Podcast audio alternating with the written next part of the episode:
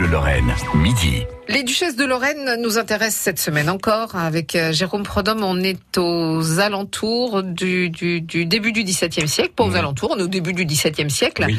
Avec l'épouse d'un duc de Lorraine. En fait, il a eu deux épouses, puisque Henri II de Lorraine, je me Mhm. trompe pas. Ouais, ouais, c'est ça. Henri II de Lorraine a d'abord épousé la sœur du roi Henri, IV, ouais. Catherine, de, Bourbon, Mhm. qui, euh, Qui est morte décède assez vite. pas, pas, pas en Elle couche, est- puisqu'elle était ouais. pas enceinte, mais qui est morte assez jeune, ouais. Ouais. Et on remarie donc le duc de Lorraine. Ah bah de toute façon, il n'y a pas de photo. Il n'y a pas photo. Hein. S'il y a un truc qu'on vous demande quand vous êtes euh, un personnage noble à l'époque, c'est faites gosses. de la descendance. Voilà, et Ouais. surtout des mecs. hein. Alors il y a plein de recettes. euh, on fera qu'on se fasse un sujet là-dessus. Comment avoir un mec. Mhm. On fait par exemple euh, à l'époque quand on a de l'argent, on fait manger du citron aux femmes. Bien. En se disant bah comme c'est acide, c'est plus masculin, elles auront Ah, plus de mecs. tu vois. Alors Ah, lui, bah pas de bol, il a eu deux filles. Il faut qu'il mange plus de citron. Alors là, il hein. a pas dû manger beaucoup de citron. Tout ça pour dire qu'il s'est marié le 26 avril 1606 avec euh, euh, une, fille qui s'appelle Marguerite de Mantoue. Euh, la famille de Mantoue, on est clairement en Italie, vieille famille. Il y a toujours des descendants. D'ailleurs, cette famille euh, qui Mantovani. Hein Mantovani. voilà, euh, oui, voilà. Oui.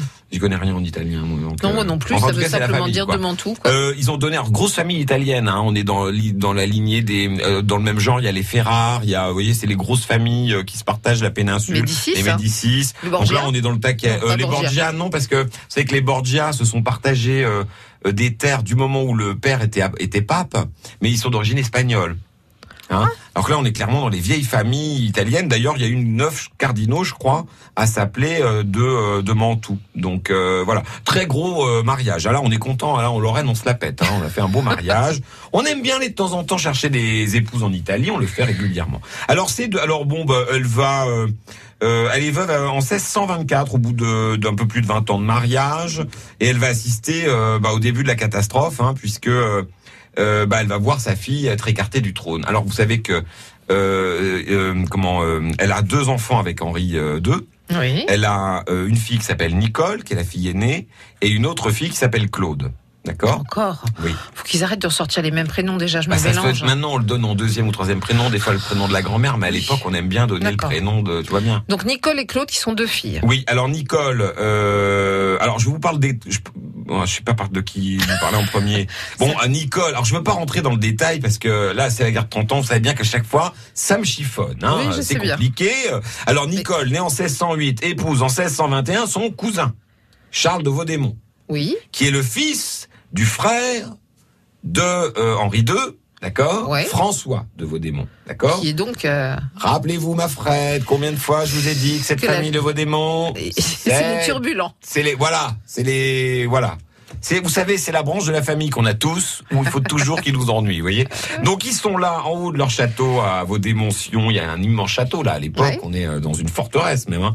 Euh, donc euh, bah, ce qui va se passer c'est que Nicole, elle devrait hériter de la tunique de Lorraine. C'est ce qu'on pense, puisqu'il n'y a pas la loi salique en Eh Lorraine. ben oui, mais sauf que René II a rédigé un traité à Colombey-les-Belles Ouais. qui est judicieusement retrouvé par le tonton François et qui dit qu'en gros la couronne de Lorraine ne peut pas aller à une femme. Ah bon? D'ailleurs René II est pas très sympa euh, si, euh, bah, quand il écrit ce, ce testament Ça de, de Belles. temps. Hein. Ouais, on est en, en 1500 et des brouettes, vous voyez, euh, c'est une centaine d'années, un peu plus de 100 ans avant.